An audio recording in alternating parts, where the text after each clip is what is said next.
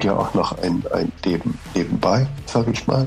Und das möchte ich ja eigentlich auch genießen, obwohl ich ganz ehrlich bin, also bei mir dreht sich wirklich vieles um Mord und Totschlag. Ja, hallo und herzlich willkommen zum Macht was Podcast. Mein Name ist Michael und ich habe heute Axel Petermann zu Gast. Herr Petermann ist äh, jahrelang tätig gewesen als Fallanalytiker für die Kriminalpolizei. Was ist ein Fallanalytiker oder wie man neudeutsch sagen würde, ein Profiler? Ich sag's mal mit den Worten von Herrn Petermann. Als Fallanalytiker hat er nicht auf der Spur gearbeitet, sondern er hat versucht, die Spur hinter der Spur zu erkennen. Natürlich äh, gehen wir im Gespräch auf den einen oder anderen Fall ein, den er äh, geholfen hat zu lösen. Wir reden aber auch darüber, wie man mit proaktiver Arbeit als Fallanalytiker Amokläufe und andere Gewalttaten äh, verhindern kann. Wir reden über aufgeklärte und unaufgeklärte Morde. Äh, wir reden über das perfekte Verbrechen und ähm, ja, schauen insgesamt bei all diesen Themen auch ein Stück weit hinter die Kulissen unserer Gesellschaft. Ein spannender Podcast. Hört rein. Auf geht's.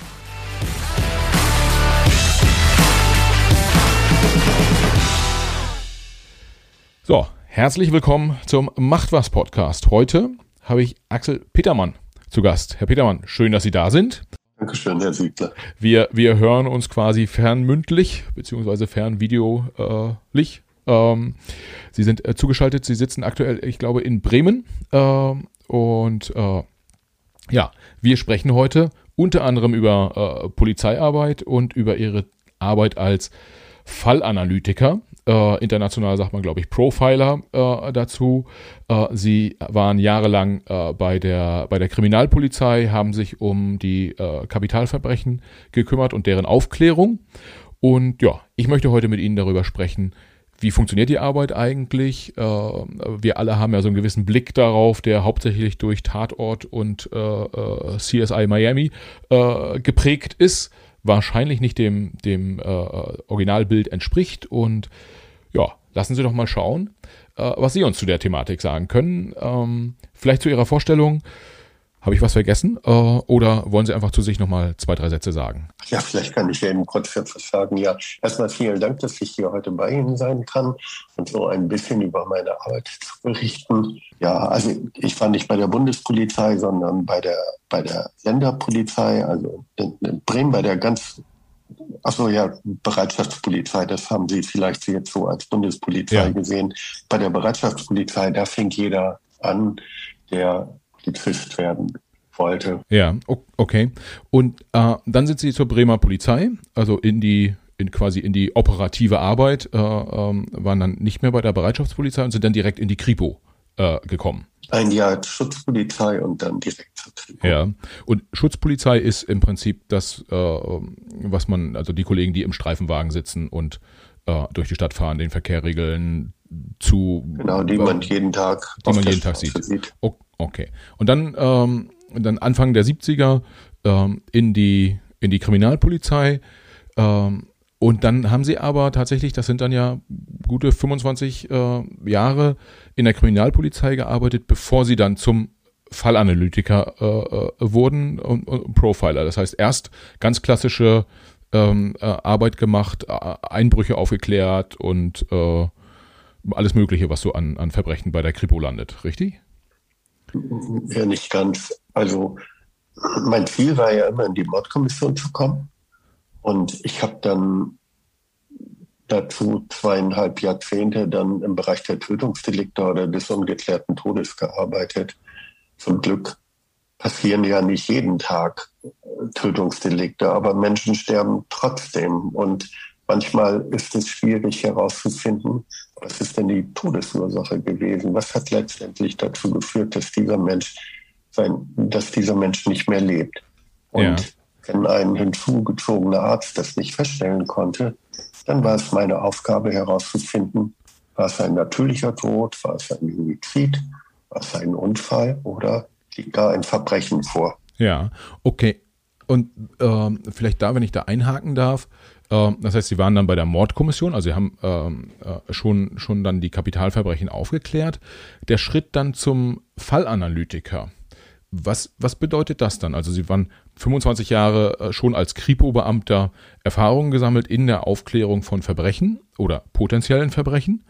Und dann haben sie aber nochmal einen Schritt gemacht. Wo, wo lag da der Unterschied? Also ist das nochmal so eine Art Weiterbildung dann gewesen oder? Ja, in gewisser Weise ist es eine Weiterbildung. Andererseits war es aber auch für mich schon, schon unbefriedigend, nicht immer genau zu wissen, weshalb ein Täter sich bei der Tat so verhalten hatte, wie es dann als Spuren am Tatort zu sehen war.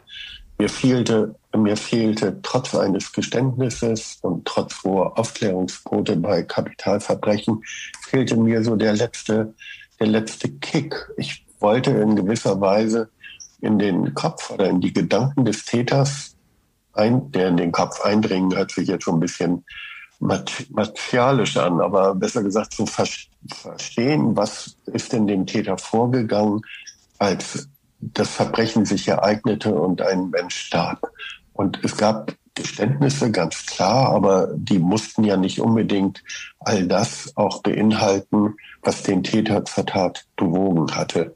Und darüber wollte ich mehr erfahren. Und als ich dann 98, 99, also jetzt auch vor gut 20 Jahren erfuhr, dass ein gewisser Thomas Müller aus Wien, dass der in den Staaten beim FBI gewesen war und sich mit den Methoden des Profilings auseinandergesetzt hatte und mit dem Wissen zurück nach Deutschland oder besser gesagt nach Europa und Deutschland gekommen war, da hat mich das brennend interessiert und fortan wollte ich eigentlich nichts anderes als Fallanalytiker oder auf Neudeutsch Profiler werden. Okay. Das war so meine Intention, ja.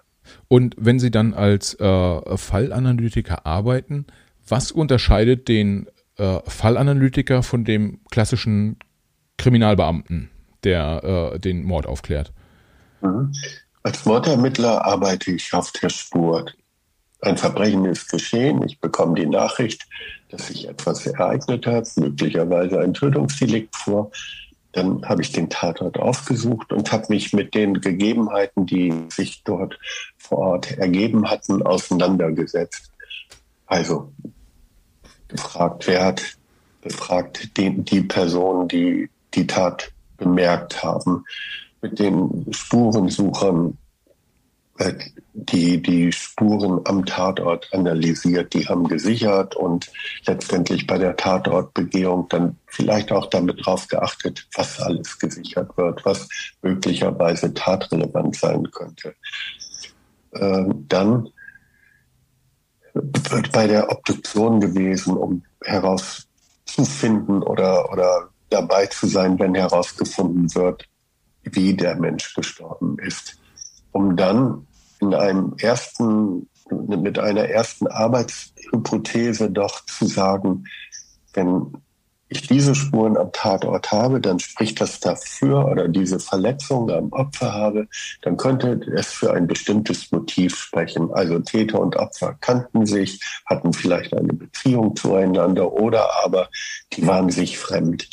Und diese, diese erste Hypothese, die bestimmt eigentlich den weiteren Ermittlungsablauf. Ich habe dann meine Kollegen so eingesetzt, dass sie dieser Intention dann auch folgten, um diese Annahme möglicherweise beweisen zu können. Es setzt dann eine weitere Arbeit voraus, dass man Untersuchungsaufträge an kriminaltechnische Institute oder andere äh, Einrichtungen dann eben halt gibt, die auf bestimmte Fragestellungen spezialisiert sind. Man wertet die äh, Dateien und Karteien, damals waren es ja noch Karteien der, der Polizei aus. Haben wir schon mal ein ähnliches Tatgeschehen zum Beispiel ja, gehabt? Ja. Findet man einen bestimmten Fingerabdruck in der Sammlung? Oder welche Blutgruppe dürfte der Täter haben oder später natürlich wie sieht die DNA-Formel aus. Und irgendwann hat man mal einen Verdächtigen und dann konfrontiert man ihn mit den ganzen Beweisen, die sich im Laufe der Zeit dann, dann so ergeben haben. Als Fallanalytiker arbeite ich nicht auf der Spur, sondern ich versuche die Spur hinter der Spur zu erkennen. Und damit meine ich, dass es mir dabei um seine um seine äh, Persönlichkeit geht, um seine Bedürfnisse, die er bei der Tat gehabt hat. Hat er Fantasien ausgelebt? Hat er äh, ja besondere äh, Verhaltensweisen gezeigt, die mit der eigentlichen Tötung des Opfers nichts zu tun haben. Also hat er sich personifiziert. Und dieses Personifizieren oder Ausleben von, von vielleicht bizarren Fantasien, das findet man ja am, am Tatort. Und das versuche ich zu interpretieren, um dann letztendlich sagen zu können, wer so etwas tut, der muss folgende Persönlichkeitsmerkmale erfüllen.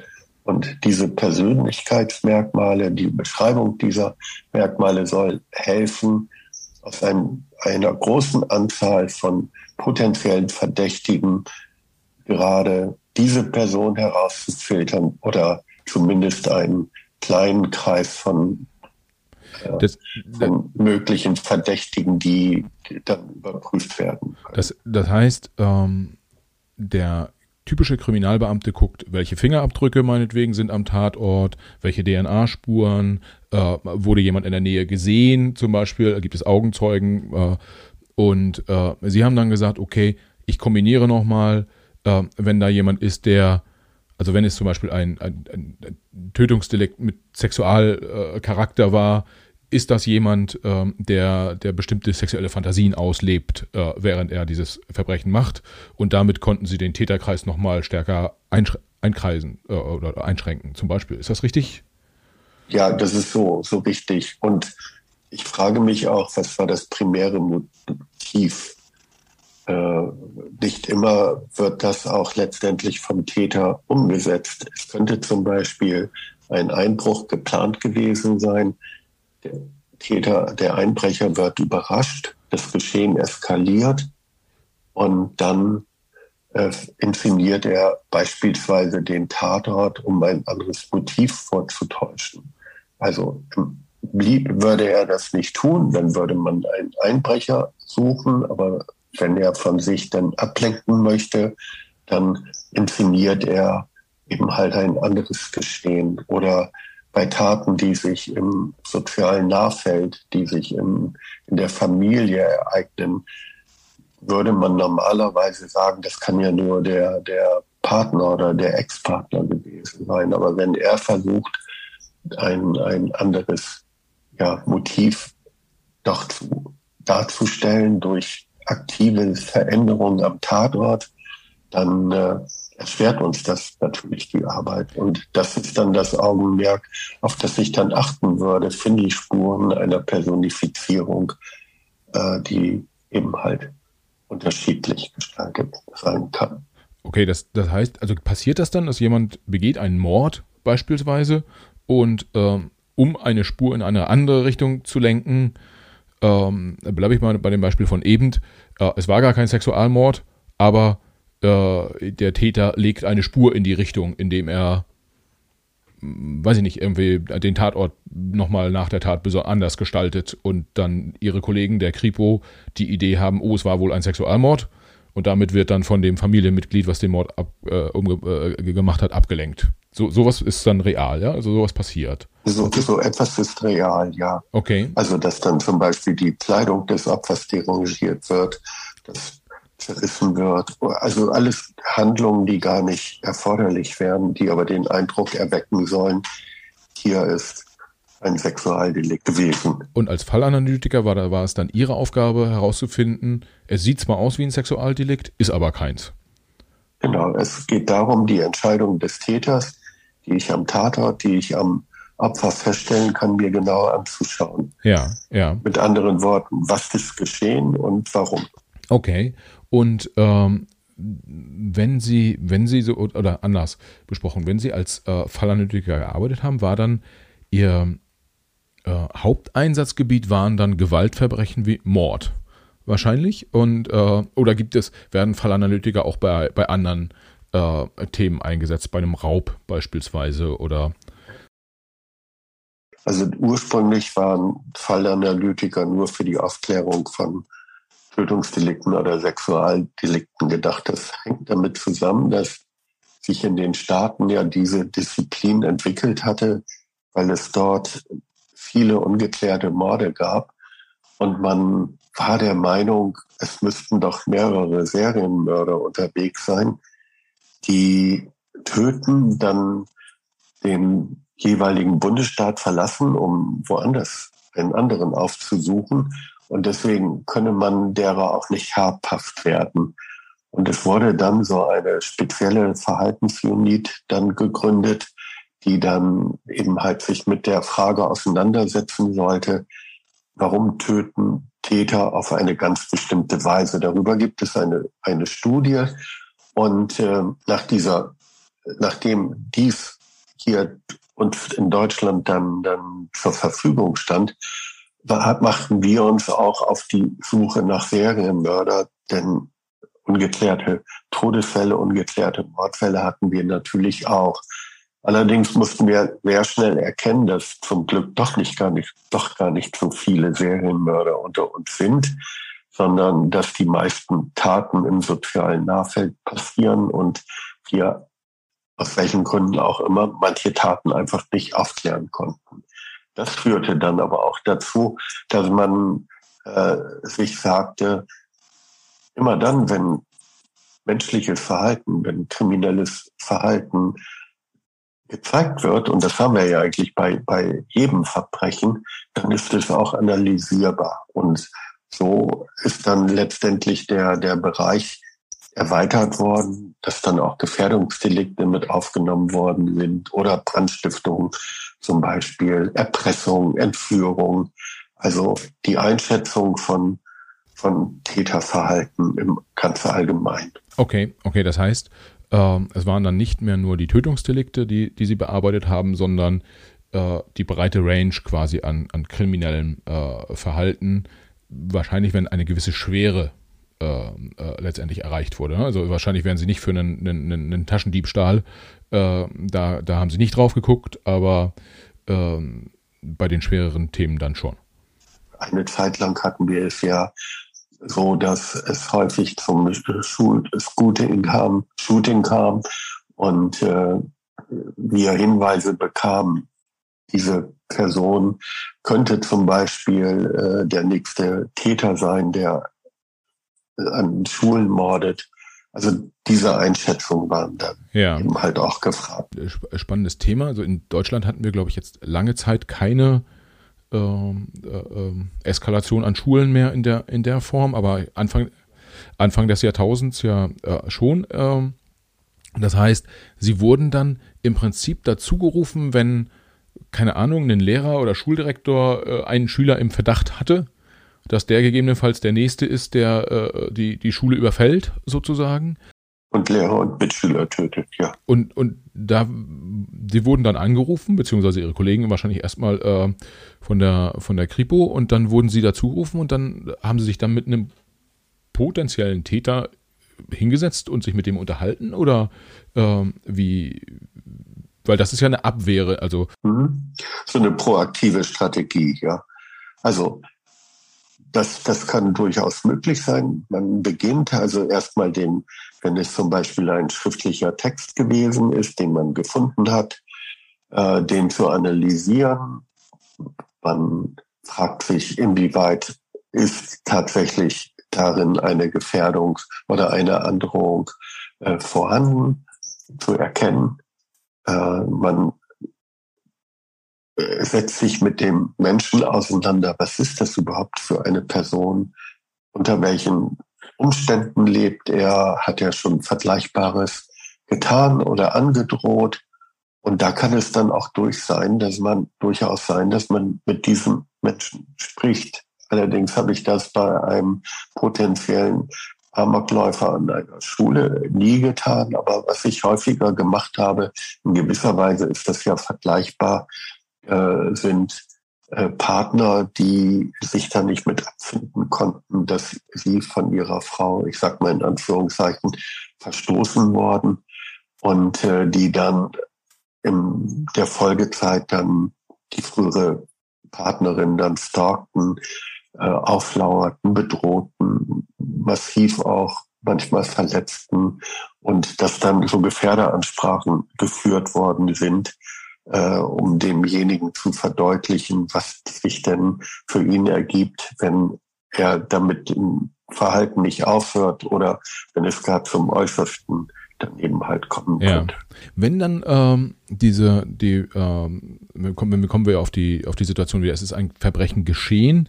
Mm, wie war dann bei Ihnen sozusagen die, die Arbeitsaufteilung? Wie viel äh, Ihrer Arbeit haben Sie so vor Ort am Tatort gemacht? Ja, also wenn ein Mord geschehen ist, ein Gewaltverbrechen geschehen ist. Äh, und wie viel ist dann so im Nachgang? Also wie viel, wie viel kann man eigentlich machen, wenn man im, im, im Polizeipräsidium am Schreibtisch sitzt? Ähm, oder muss man, im Prinzip macht man die ganze Arbeit am Tatort? Also der Tatort ist erstmal für mich so der wichtigste Ort, von dem ich Informationen bekomme. Also die, die größte Informationsquelle. Und ich bin nun auch jemand, der ja an vielen Tatorten gestanden hat. Ich hatte ja gesagt, dass es nicht nur immer ausschließlich Tötungsdelikte gewesen sind, sondern ungeklärte Todesfälle.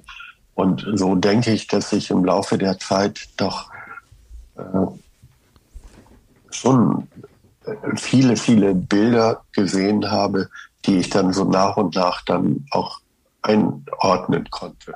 Das hilft natürlich, wenn man Erfahrung, Wissen dann mitbringt. Also Tatort ist für mich die Hauptquelle von Information. Deswegen muss ich dahin, deswegen muss ich mich da sehr lange mit auseinandersetzen und ich bin auch, auch wenn die Spurensuche mit ihrer Arbeit fertig gewesen sind, schon sehr häufig noch dort gewesen und habe mich dann einfach an den Tatort gesetzt und habe versucht, so die Spuren dann anhand von Fotos dann zu rekonstruieren, die es gegeben hat, um ja, mich in das Motiv oder in die Interaktion zwischen Täter und Opfer eindenken zu können. Aber irgendwann ist, ist natürlich der Tatort, die Tat, der Tatort dann, dann aufgegeben, ist die Obduktion vorbei und dann beginnt die Arbeit im Büro. Und das ist natürlich auch eine sehr, sehr wichtige Tätigkeit, weil in diesem Zusammenhang dann natürlich so die ganzen Informationen, die eingehen, auch bewertet werden müssen. Zeugenbefragungen zum Beispiel, Ergebnisse von kriminaltechnischen Untersuchungen, Hinweise auf Verdächtige und das schluckt schon wahnsinnig viel Zeit. Ich ja. hätte nie gedacht, wie viele Stunden ich im äh, Präsidium sein würde, wenn ein, ein äh, Mord sich ereignen würde.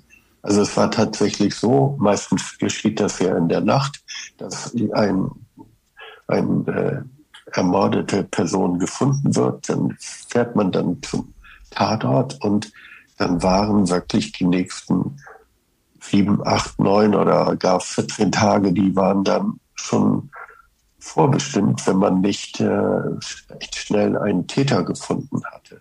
Und dann hat man bis Mitternacht gearbeitet und am nächsten Morgen fing man wieder um halb acht an. Gleitzeit gab es damals nicht. Okay, das heißt, ähm, also viel Arbeit auch am Schreibtisch im Nachgang und am Schreibtisch haben Sie dann quasi die, keine Ahnung, Tatortfotos äh, äh, betrachtet, einen Tathergang rekonstruiert und versucht sich da reinzudenken in so, so ein bisschen wie man es aus dem, aus dem Tatort kennt, äh, äh, dass man dann vor so einer Wand steht, äh, wo die Fotos dran gepinnt sind und wo sie sich Notizen machen oder äh, Richtig, so kann man sich das vorstellen. Das ist eigentlich auch die Arbeit, oder mit der die Arbeit eines Fallanalytikers beginnt. Das heißt, ein Fallanalytiker ist gar nicht unbedingt immer von Anfang an dabei? Ja, das ist so. Es ist natürlich immer Absprache. Äh, allerdings muss man natürlich auch sagen, dass Fallanalytiker ja eher rar gesät sind bei der Polizei. Wir haben 16 Bundesländer und das BKA gibt es dann noch so als, als Einheit, als weitere Einheit dazu. Und äh, jedes Bundesland hat eine Dienststelle, die heißt operative Fallanalyse. Da sind je nach Größe eines Landes zwischen drei und ich sag mal 15 Mitarbeiter beschäftigt. Und kann man, gibt es aber auch äh, Tötungsdelikte, wo der Fallanalytiker direkt von Anfang an mit dabei ist, wo dann vielleicht der, der, die zuständigen Ermittler entscheiden, wir holen sie mal Weil einen Tatort, wenn sie erst im Nachgang äh, dazugeholt werden, dann gibt es ja den Tatort oft schon gar nicht mehr. Aber das muss ja nicht unbedingt so tragisch sein. Also Anfang 2000, also zu Beginn, sollten wir uns um Cold Case äh, Verbrechen handeln, also Taten, die längere Zeit nicht aufgeklärt waren oder aufgeklärt werden konnten, die sollten von uns ja wieder mit, mit, mit neuen Ideen dann äh, recherchiert werden. Ja, ja, okay. Aber dann irgendwann hat man erkannt, das macht ja keinen Sinn, erstmal drei Jahre zu warten, um dann Fallanalytikern zu sagen, so jetzt habt ihr hier die Akte, sondern da bietet es sich dann ja auch an, dass man dann eben halt früher dabei ist. Ja. Äh, welche Rolle spielt die Wahrnehmung ähm, der anderen Kollegen, also der, der, der äh, Kripo-Beamten? Äh, und welche Rolle spielt die Wahrnehmung von, von Zeugen? Also es, man, man hört ja ganz oft, es gibt eine Zeugenbefragung und dann werden irgendwie drei Zeugen, die zum gleichen Zeitpunkt an der gleichen, am gleichen Ort waren, äh, befragt und es gibt drei unterschiedliche Versionen von dem, was äh, dort wahrgenommen oder beziehungsweise dann im Nachgang dazu erzählt wurde. Und so ähnlich stelle ich es mir auch bei den Kollegen vor, äh, äh, dass vielleicht auch jeder Polizist einen anderen Blick einfach auf den, auf den Tatort hat und äh, gegebenenfalls das dann wiederum in, in die Informationen, die ihn, äh, ihn als Fallanalytiker weitergibt, ja auch einfließen lässt. Also das heißt, ein Stück weit ist das ja alles subjektiv auch, was man dann bekommt. Natürlich ist das subjektiv. Andererseits gibt es natürlich den Vorteil, dass auch dokumentiert wird. Und ich kenne Spurensucher, die sehr, sehr akribisch vorgegangen sind, die also aber auch wirklich jeden Grashalm dreimal umgedreht haben, die all das, was in der Nähe des, äh, des, des Getöteten gelegen hat, was nur im entferntesten Sinne eine äh, eine Rolle bei dem Verbrechen gespielt haben könnte, dass das dokumentiert oder auch teilweise mitgenommen wurde, dass man also wirklich ein, in gewisser Weise ein Füllhorn von Informationen haben könnte. Aber sehr wohl können auch immer ja, Hinweise übersehen worden werden. Und manchmal ist es tatsächlich auch so, dass an einem Tatort eine Spur alles andere überstrahlt, aber letztendlich Kleinigkeiten äh, doch viel, viel vermeintliche Kleinigkeiten viel, viel entscheidender sind, um ein Verbrechen aufzuklären ja. oder ein Geschehen aufzuklären. Kön können, können Sie dazu ein Beispiel mal sagen? Also so. Mhm. Äh Und zwar war ich morgens angerufen worden vom, vom den Kollegen des Dauerdienstes, dass in einem Zug, der von Frankfurt nach Bremen gekommen sei, ein Toter liegen würde. Und es handele sich offensichtlich um einen Raubmord. Es war so gewesen, dass dieser getötete Reisende, dass der in Frankfurt bei der Abfahrt den, den Schaffner gebeten hatte, den Zugbegleiter gebeten hatte, ihn doch morgens gegen 5 Uhr oder 5.30 Uhr zu wecken. Er wolle in Bremen aussteigen, um dann weiter nach Bremerhaven zu fahren. Das hat der Zugbegleiter auch getan hat sich dann auf den Weg gemacht, hat andere Mitreisende informiert und ist nach sieben Minuten wieder zurückgekehrt dort zum Abteil, wo der äh, Mann eben halt übernachtet hatte. Und auf dem Weg dorthin macht er schon ungewöhnliche äh, Entdeckungen. Er findet eine schwarze Socke, er findet eine Scheckkarte, äh, er findet noch etwas Persönliches von dem Reisenden, öffnet die Tür und da liegt er im, äh, auf dem Boden, hat einen blutroten Fleck auf seinem Hemd in Höhe des Herzens. Das Abteil ist völlig durchfühlt. Das sprach natürlich für Raubmord, zumal auch die Frau des Erschossenen dann sagte, äh, ihr Mann habe tags zuvor, also in Frankfurt, eine größere Summe Geldes abgeholt und wir sollten noch mal gucken, ob es noch bei ihm sei. Aber das Geld fehlte. Wir haben dann äh, all die klassischen Ermittlungen, die man dann eben halt macht, durchgeführt, aber wir sind nicht weitergekommen. Und dann bin ich auf die Idee gekommen, zusammen mit einem Kollegen diese Situation, die in dem Abteil gewesen sein muss, als der Mann erschossen wurde, noch einmal durchzu, Spielen zu rekonstruieren. Und dabei zeigte sich, dass die Verletzung, die er hatte, nur unter einem ganz bestimmten, in einer ganz bestimmten Position möglich gewesen wäre, aber der Täter sich dann selbst in höchste Lebensgefahr gebracht hatte. Und dann bei der Analyse der Blutspuren stellte sich heraus, dass der Mann ganz, ganz viele kleine Blutspritzer an seinem Handrücken hatte. Hochgeschwindigkeitsblutspritzer. Die bedeuteten, dass als der Schuss fiel, seine Hand sehr dicht an der Wunde gewesen sein muss. Der Mann ganz, ganz viele kleine Blutspritzer, winzige Blutspritzer an seinem Handrücken hatte, die entstanden waren, als zunächst das Geschoss in den Körper eindrang. Das Geschoss aber nicht nur alleine, sondern auch Pulvergeglase. Und die wurden dann zurückgeschleudert und führten Gewebe und kleine Blutpartikelchen mit sich, die die sich dann auf dem Handrücken und auf dem Unterarm ablagerten. Also bedeutete es, die Hand muss ganz dicht am, an der Wunde gewesen sein. Und so kam dann die Idee, wuchs die Idee, das ist doch auch etwas, was man bei einem Suizid sieht. Und wenn man eine solche Idee hat, dann muss man die auch versuchen zu Ende denken. Also das nächste ist natürlich, wo ist denn dann die Waffe? Und wir haben dann die Gegend abgesucht und haben dann im Gleisbett tatsächlich eine Schusswaffe gefunden. Und es ließ sich dann rekonstruieren bei der Obduktion, dass der Mann nach dem Schuss noch eine gewisse Zeit gelebt haben muss, dass er noch reagieren konnte, dass er die Waffe aus dem Fenster geworfen hatte. Damals ließen sich noch die, die, die Fenster in den Abteilen hoch und runter schieben und äh, dass vieles für einen Suizid sprach.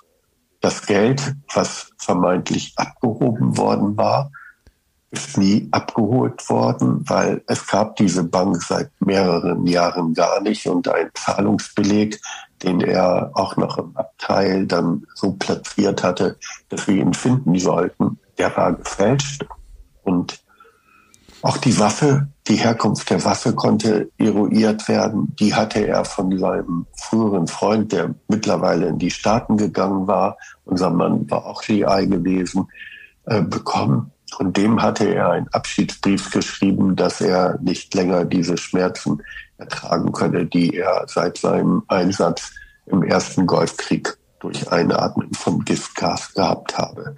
Letztendlich hat er den Suizid als Mord inszeniert, damit eine Lebensversicherung ausgezahlt wird.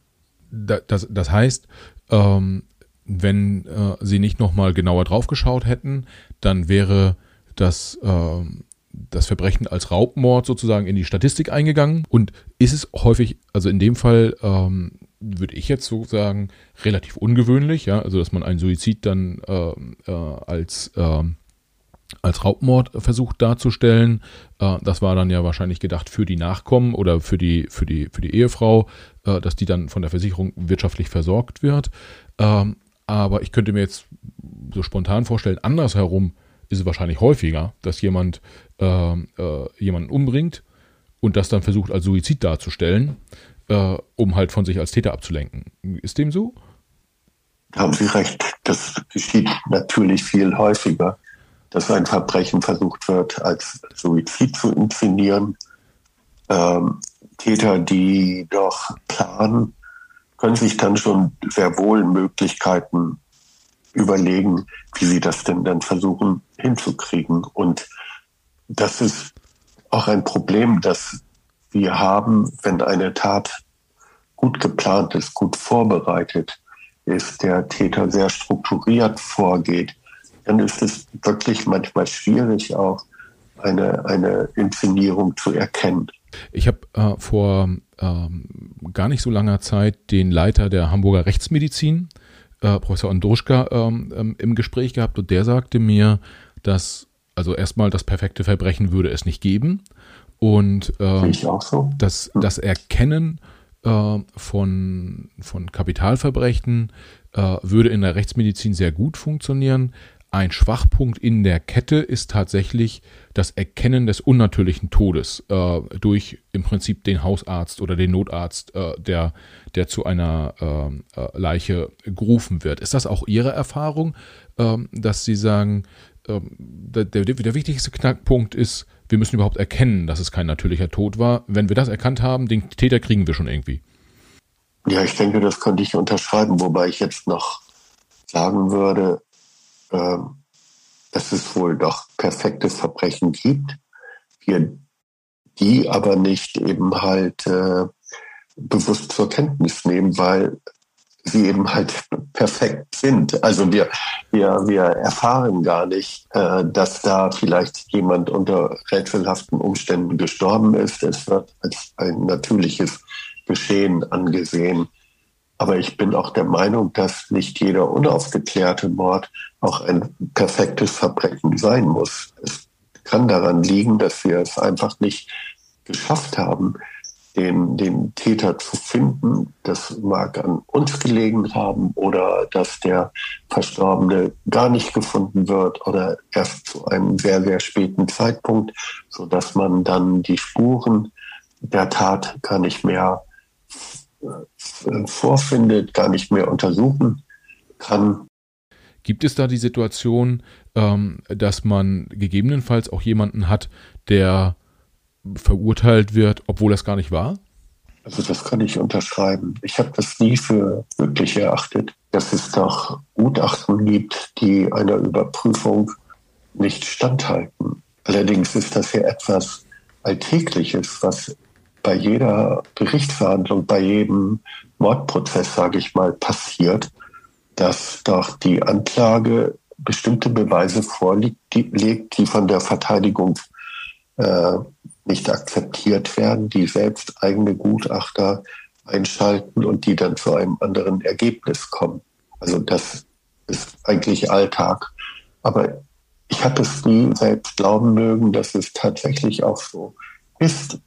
Ein Fall, den ich übernommen habe nach meiner Pensionierung, der hat das gezeigt, dass all das, was vermeintlich richtig war und was zur Verurteilung eines Mannes geführt hat, der seit 15 Jahren im Gefängnis sitzt, einer Überprüfung nicht standhält. Es geht um den Mord an einer reichen Frau, die in München lebte. Die hat dort ein Parkhaus äh, betrieben und eines Tages wird sie tot in ihrer Wohnung aufgefunden worden. Der Täter ist schon mit großer Gewalt gegen sie vorgegangen, hat sie erschlagen, hat dann noch in der Wohnung vermeintlich das eine oder andere gesucht, aber diese Durchsuchung wirkt inszeniert und dann ist er geflüchtet. Und zwei Tage später hat man den Lieblingsneffen dieser Frau verhaftet und wegen Mordes dann letztendlich angeklagt. Er hat nie ein Geständnis abgelegt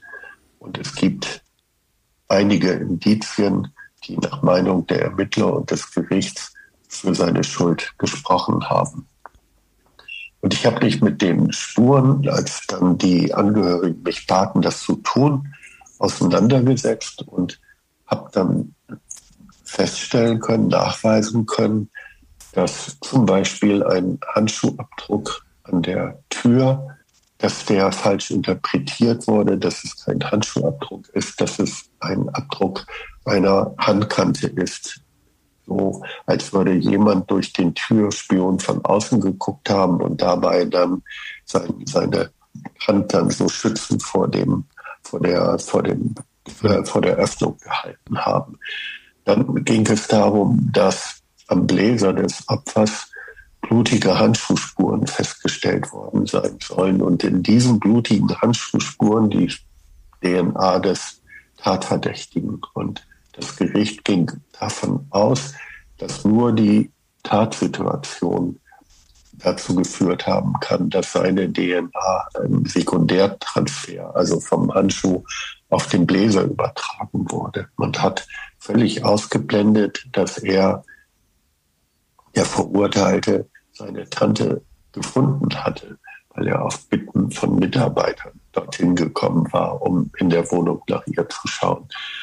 Und eine Untersuchung, die ich dann habe durchführen lassen in einem Textilkundeinstitut ergab, das ist überhaupt gar kein Handschuhabdruck. Das ist das blutig verwischte Gewebe des Stoffes. Also beim Weben entstehen eben halt äh, Längs- und Querfäden beim Ketteln. Und wenn man da so leicht mit Blut drüber wischt, dann werden die oben liegenden Fäden, die werden markiert, blutig markiert. Das, was allerdings dann so als Tal, sage ich mal, zwischen den Fäden liegt, bleibt ohne Blut. Und das kann den Eindruck erwecken, als würde ein Handschuhabdruck darauf gekommen sein. Okay, und das heißt, äh, dieser Abdruck wurde auch falsch interpretiert? Mhm. Dann gibt es zum Beispiel die Angaben zu den Blutspuren an den Wänden, die beweisen sollen, dass äh, die Tat unmittelbar an der Eingangstür begann. Die sind falsch, falsch dargestellt. Diese Spuren sind in einer Entfernung von der Tür in rund drei Metern.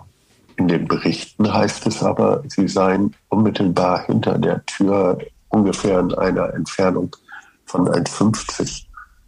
Ja. So, und das sind natürlich gravierende Unterschiede, wenn man sagt, die Tat war direkt an der Eingangstür.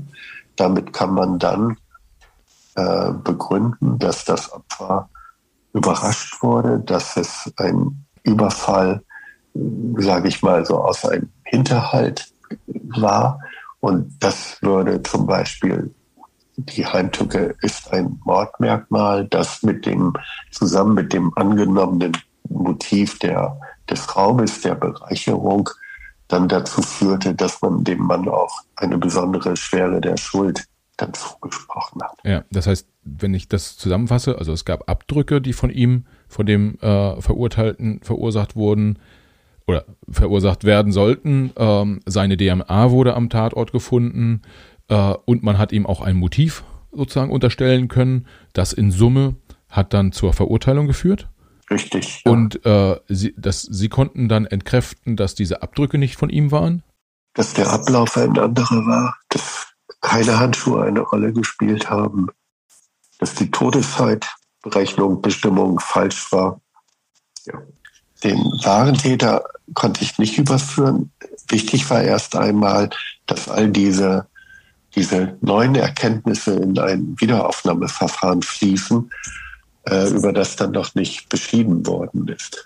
Also es bedeutet, das Gericht soll nochmal neu erscheinen, ob all das, was damals vor 15 Jahren zur äh, Verurteilung führte, ob das noch alles relevant ist. Ja, äh, dass er also so ein bisschen dann quasi auf Seiten der Ermittler eine selektive Wahrnehmung, könnte man das, äh, kann man das so, so sagen? So könnte man das sagen, ja. ja. Haben Sie da Beispiele aus Ihrer äh, Erfahrung, ohne jetzt da ehemalige Kollegen sozusagen äh, ankreiden zu wollen, aber ähm, gibt es da was, wo Sie sagen, das ist so ein, so ein Thema, äh, da wurde das eine ein bisschen beiseite geschoben und das andere vielleicht so ein bisschen höher priorisiert in der Wahrnehmung?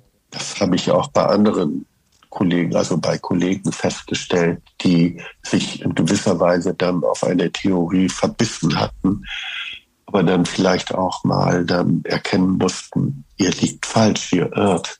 Ja. Und das zeigt natürlich dann auch eine, eine Größe oder die Stärke eines Ermittlers aus, wie er denn darauf reagiert, ob er das dann einsehen kann oder nicht. Und da denke ich, gibt es doch durchaus immer wieder Fälle, wo diese Einsicht dann fehlt.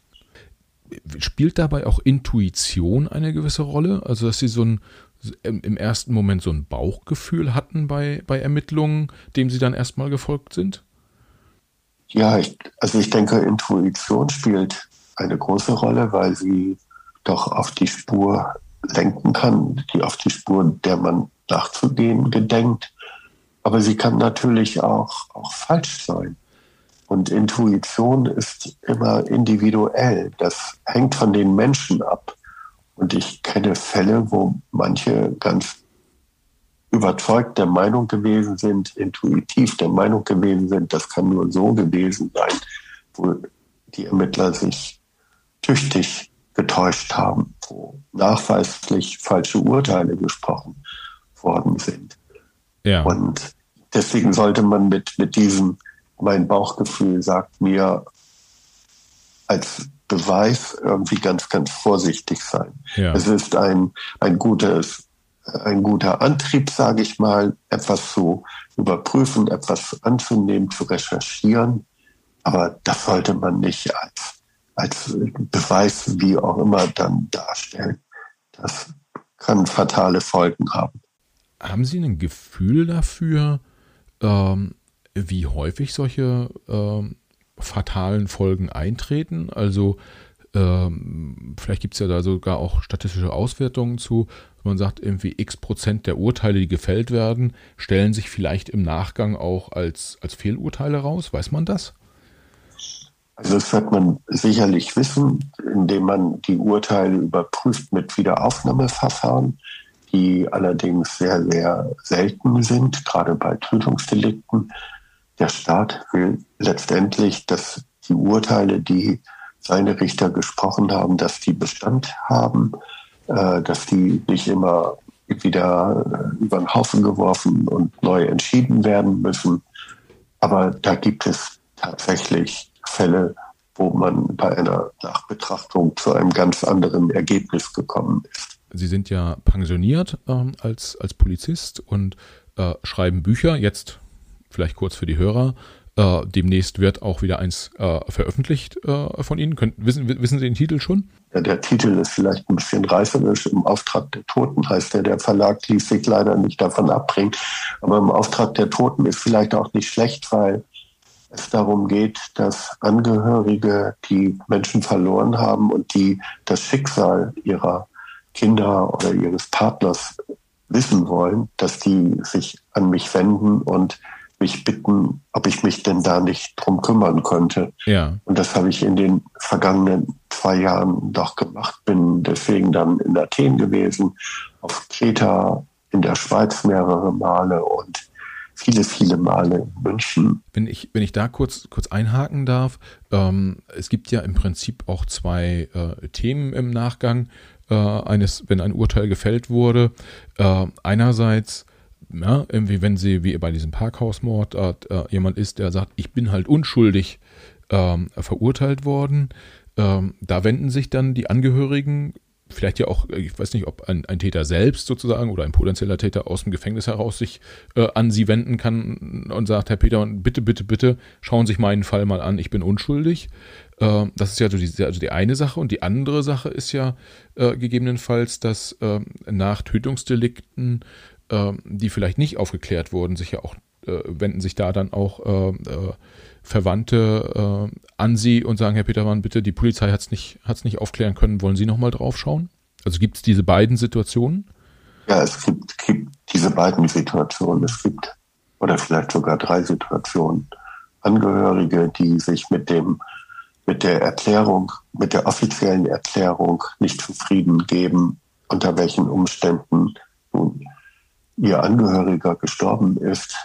Häufig kommt das vor, wenn festgestellt wurde, es wird ein Suizid gewesen sein, dann gibt es immer wieder Eltern, Geschwister, Freunde, die sagen, diese Person und Suizid, nee, kann ich mir nicht vorstellen.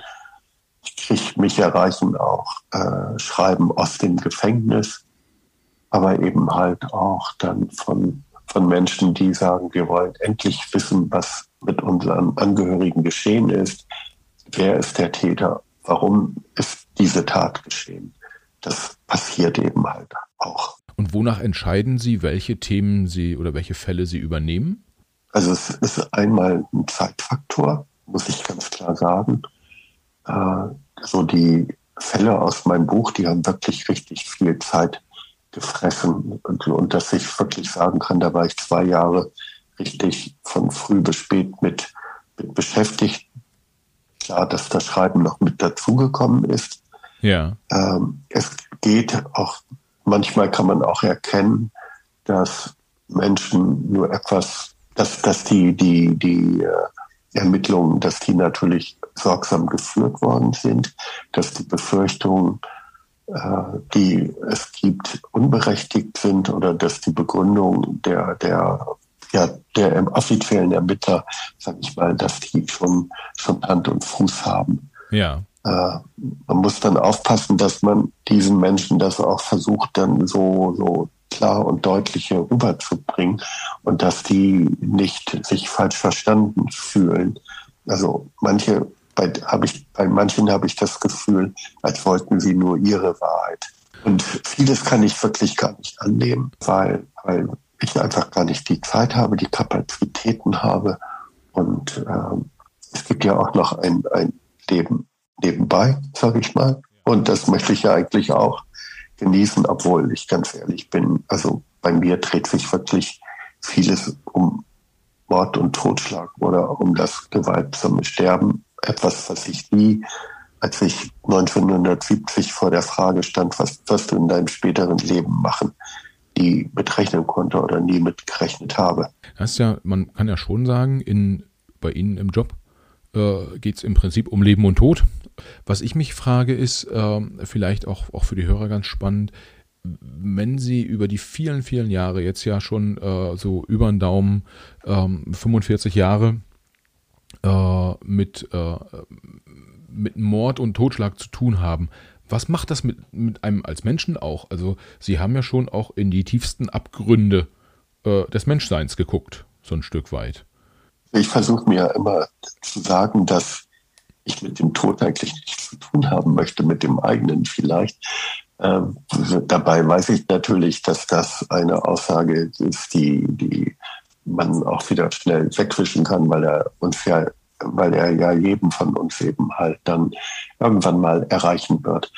Aber ich habe gemerkt, dass man doch wirklich den Moment leben sollte, dass man mit dem, was es für uns gibt, doch eigentlich zufrieden sein sollte, dass wir in einem Land leben, wo wir doch über viele, viele Jahre, ich lasse jetzt mal diese Corona-Krisen und was sich da jetzt sonst so in der letzten Zeit gezeigt hat, lasse ich mal außen vor, aber dass wir doch ein sehr, sehr lebenswertes Leben haben und das doch auch genießen sollten. Und dass wir manchmal auch viele Dinge gar nicht so wichtig sehen sollten, wenn es denn so zur Beeinträchtigung gekommen ist. Wir haben, wir haben ein, ein, ein Leben und das sollten wir versuchen, so gut wie möglich eben halt auch zu leben, da es lebenswert ist. Es kann sich sehr, sehr schnell etwas ändern. Äh, das heißt, äh, le lebe den Tag sozusagen und, und genieße ihn. Das äh, finde ich auch eine gute Einstellung. Vielleicht zum, zum Abschluss noch eine, äh, ja, vielleicht auch klassische Frage. Gibt es in Deutschland den typischen Mord, also beispielsweise Frau erschlägt ihren Mann, weil der morgens beim Kaffee einschenken nicht Danke sagt. Das ist natürlich jetzt ein bisschen, ein bisschen flapsig äh, äh, formuliert, aber gibt es den typischen Mord in Deutschland? Ich würde sagen, ja. Also zunächst erstmal ist Gewalt eine Männerdomäne. In neun von zehn Fällen töten Männer Männer. Aber klassisch ist eigentlich, wenn Frauen getötet werden, dann sind es doch sehr, sehr häufig die Partner oder Ex-Partner, die es nicht ertragen können, dass die Frau sich von ihm trennen will. Mit der Verbalisierung der Trennungsabsicht geht die Frau das größte Risiko ein, Opfer eines Verbrechens zu werden. Also schon allein der Umstand, äh, Frau zu sein, birgt für die Frau doch das Risiko, irgendwann Opfer eines Verbrechens zu werden. Täter sind dann Partner oder Ex-Partner, die es nicht ertragen können, dass sie nicht diejenigen waren, die das Ende einer Beziehung bestimmten oder aber die Kontrollverlust äh, ja, äh, äh, befürchten, äh, die sich zurückgesetzt fühlen. Und Täter kann jeder von uns sein. Ja, typischer, äh, typischer Fall, also Mann oder Ex-Mann tötet seine Frau beziehungsweise Ex-Frau, Ex-Lebenspartnerin. So ein klassisches Szenario. Ähm, eigentlich wollte ich jetzt sagen, schon irgendwie ja, vielen Dank, aber der letzte Satz, den Sie gerade gesagt haben, gibt mir nochmal zu denken, sagen, Täter kann jeder von uns sein. Ähm, äh, gibt's, es gibt dann also nicht den typischen Täter, sondern äh, das geht quer durch alle äh, äh Gesellschafts- und Intelligenz- und, und, und, und äh, Kulturschichten in Deutschland? Oder äh, wie war das gemeint? Also ein Täter kann tatsächlich jeder sein, egal ob er alt oder jung ist, ob er gut ausgebildet oder ungelernt ist, ob er reich oder arm ist. In bestimmten Momenten töten Männer ihre Frauen, weil sie von ihnen verlassen werden, weil sie Frauen einen anderen nicht gönnen. Äh, ansonsten denke ich, dass es immer wieder Situationen geben wird, wo wir töten könnten, aber ich möchte nicht so diesen, diesen Spruch, jeder kann zum Mörder werden, folgen, weil da gehören bestimmte Qualifizierungen dazu und die möchte ich doch im Generell erstmal uns absprechen. Okay, das heißt, äh, es gibt zwar den Spruch, jeder kann zum Mörder werden, sozusagen, aber es ist auch eine ähm, äh, innere Einstellung und äh, auch, auch ein Stück weit eine ähm, Frage wahrscheinlich, wie geht man mit bestimmten Lebenssituationen um, ähm, ob dann äh, letztendlich so etwas passiert oder nicht. Vielleicht da jetzt auch wirklich dann die letzte Frage. Äh, kann, kann, man, kann man sagen, äh, wie viele von oder oder äh, sind die, die meisten dieser Tötungsdelikte eher äh, sozusagen Taten im Affekt oder ist es, ist es eher mehr geplant?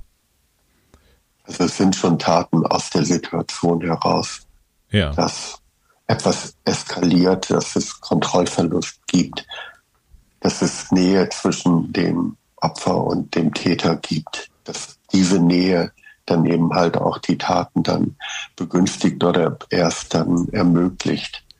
Taten, wie wir sie doch so klassisch eigentlich immer in den Filmen sehen, in, in, im Tatort oder in anderen Krimis, äh, mit dem Sexualmörder, mit dem fantasiegesteuerten Täter, die sind doch eher die Ausnahme. Ich bedanke mich bei Ihnen für äh, das ausführliche Gespräch und äh, ja, sind viele, viele Erkenntnisse für unsere, unsere Gehörer ähm, dabei gewesen. Ich äh, wünsche Ihnen viel Erfolg für Ihr Buch. Ja, vielen Dank. Und sage, äh, lieber Herr Petermann, es hat Spaß gemacht. Schön, dass Sie da waren. Dankeschön, Herr Siegler. Alles Gute.